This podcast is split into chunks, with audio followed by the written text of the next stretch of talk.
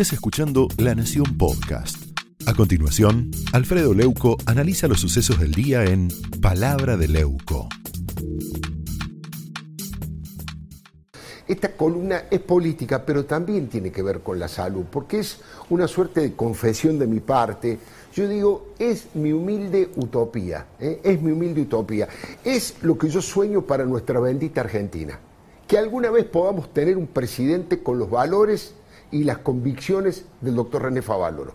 Honradez contra la corrupción, sensibilidad solidaria con los más humildes, excelencia profesional reconocida mundialmente, amor por el padre de la patria, don José de San Martín, y una capacidad monumental para trabajar con los más inteligentes, con los mejores. Ahora, es casi la contracara de lo que estamos padeciendo ahora con Alberto Fernández. Parecen el día y la noche. Necesitamos un presidente como Favaloro, que es un emblema del mérito, un médico gigante para curar tantas enfermedades que tiene este país. Nuestro himno dice el gran pueblo argentino salud. Siempre lo tengo presente a Favaloro como el mejor espejo en donde mirarnos como sociedad.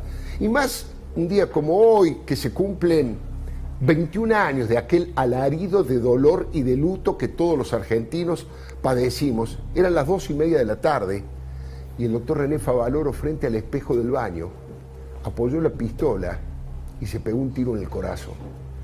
Mire, ojalá pudiéramos retroceder en el tiempo y darle un abrazo gigantesco, atraparlo para que no se vaya, ponernos a su servicio, a su lado, para ayudarlo a luchar contra esa corrupción que le envenenó la sangre.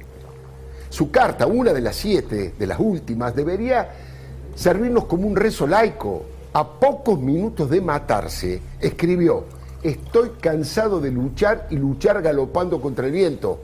Como decía Donata, obviamente por Yupanqui, no puedo cambiar. Es que se refiere a que todo su templo de excelencia científica y de ética se estaba derrumbando porque se negaba a dar retornos, se negaba a recibir coimas. Dijo siempre que no. Y es una palabra de dos letras capaz de producir revoluciones morales. No. No me corrompo, no banco corruptos, no me asocio con los corruptos, no defiendo corruptos, no voto corruptos y no justifico corruptos. Ojalá que ese no gigantesco que Favaloro pronunció antes de morir viva eterno en el corazón de su pueblo. Mire, le pido que escuche lo que Favaloro escribió en su última carta sobre los sindicalistas.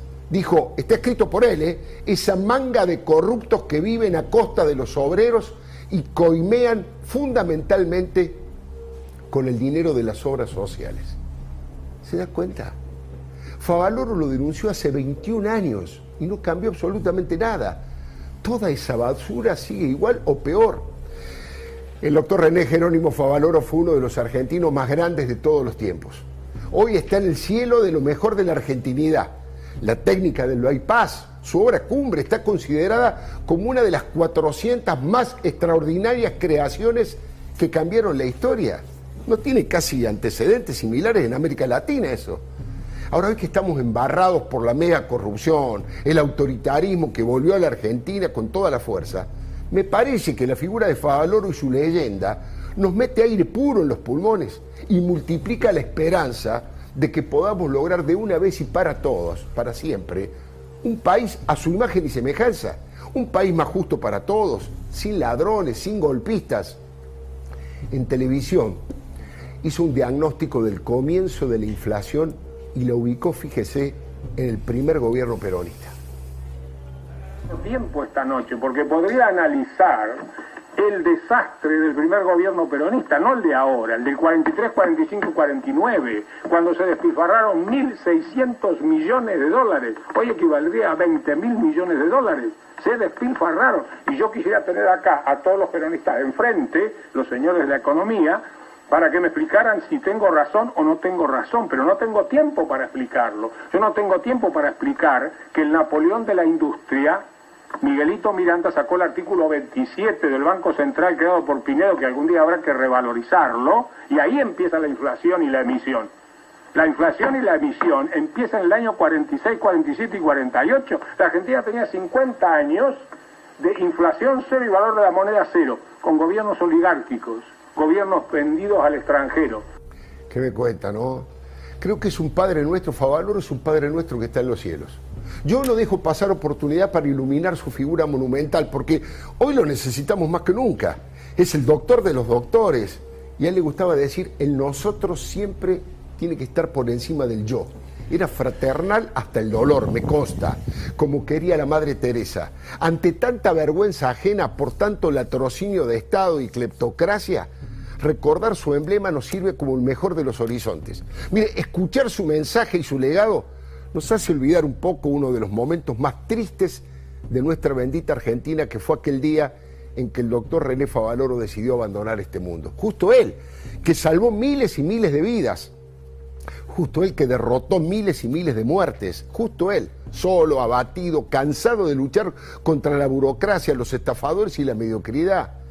Es uno de los argentinos más venerados y nos pegó un cachetazo brutal para despertar nuestra conciencia ciudadana. Justo él que vino a ofrecer su corazón generoso como ejemplo a toda la sociedad. Por eso todavía duele tanto su partida. Por eso su memoria nos interpela. Porque era un científico admirado por las élites intelectuales del mundo, pero había sido parido entre los hombres más sencillos de la Pampa. Su etapa de médico rural en Jacinto Arauz lo marcó para siempre, le fortaleció las raíces y modeló su identidad salió en tren de la estación Constitución. Iba a Bahía Blanca. Llevaba un saquito de lana tejido y reciclado por su madre.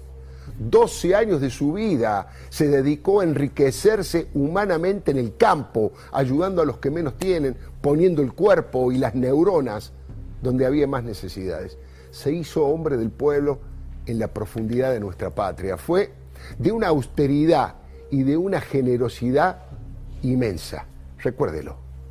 Y yo dejé dos millones de dólares libres de rédito de contrato en Estados Unidos por año, ¿eh? Dos millones de dólares libres de rédito. Así que tengo derecho de venir hoy a hablar acá. Porque yo dejé 40 o 50 millones en Estados Unidos y porque hace seis años que vivo desgastado, este, este saco está comprado en Estados Unidos en una liquidación con 35 dólares. Y voy a decir que los zapatos que tengo puestos tienen media suela para que la gente entienda que hay que vivir así en sufrimiento y no gastar y entender. Y entremos a comer polenta y entremos a sufrir, pero no quiero el sufrimiento de los de abajo. Quiero el sufrimiento de la sociedad total.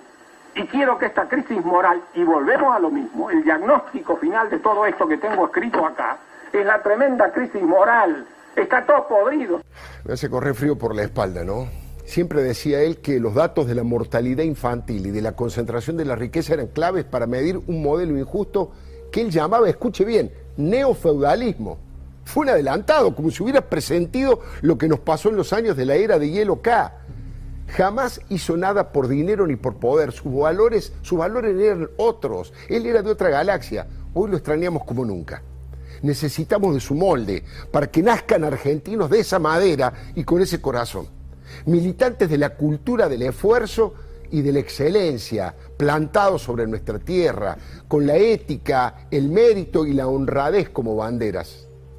Fíjese. Que el 15 tenemos alegría, digo, tantos locos, que quién dice que, lo mágico y lo místico y, y, lo que viene, qué sé yo, de qué, de la Madre María.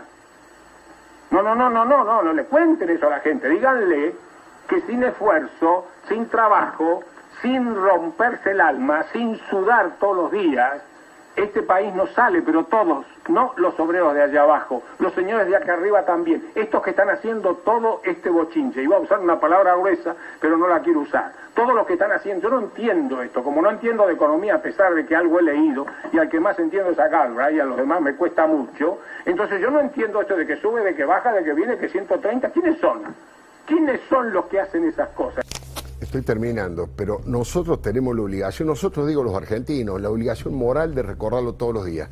Tal vez nos, nos, ayude a salir de este túnel de angustia que nos producen todas las pandemias, la pandemia del coronavirus, de la economía y de la impunidad para los corruptos que él tanto despreciaba. Favaloro nuestro que estás en los cielos, santificado sea tu nombre. San Favaloro, de la medicina social, de la ética y de la excelencia. Hoy lo necesitamos más que nunca para demostrar que no todo es corrupción, que no todos son trepadores del poder autoritarios y soberbios, que la patria no se devora a sus mejores hijos, que se puede ser argentino, pero de otra manera, como René Favaloro, que en paz descanse. Le doy mi palabra.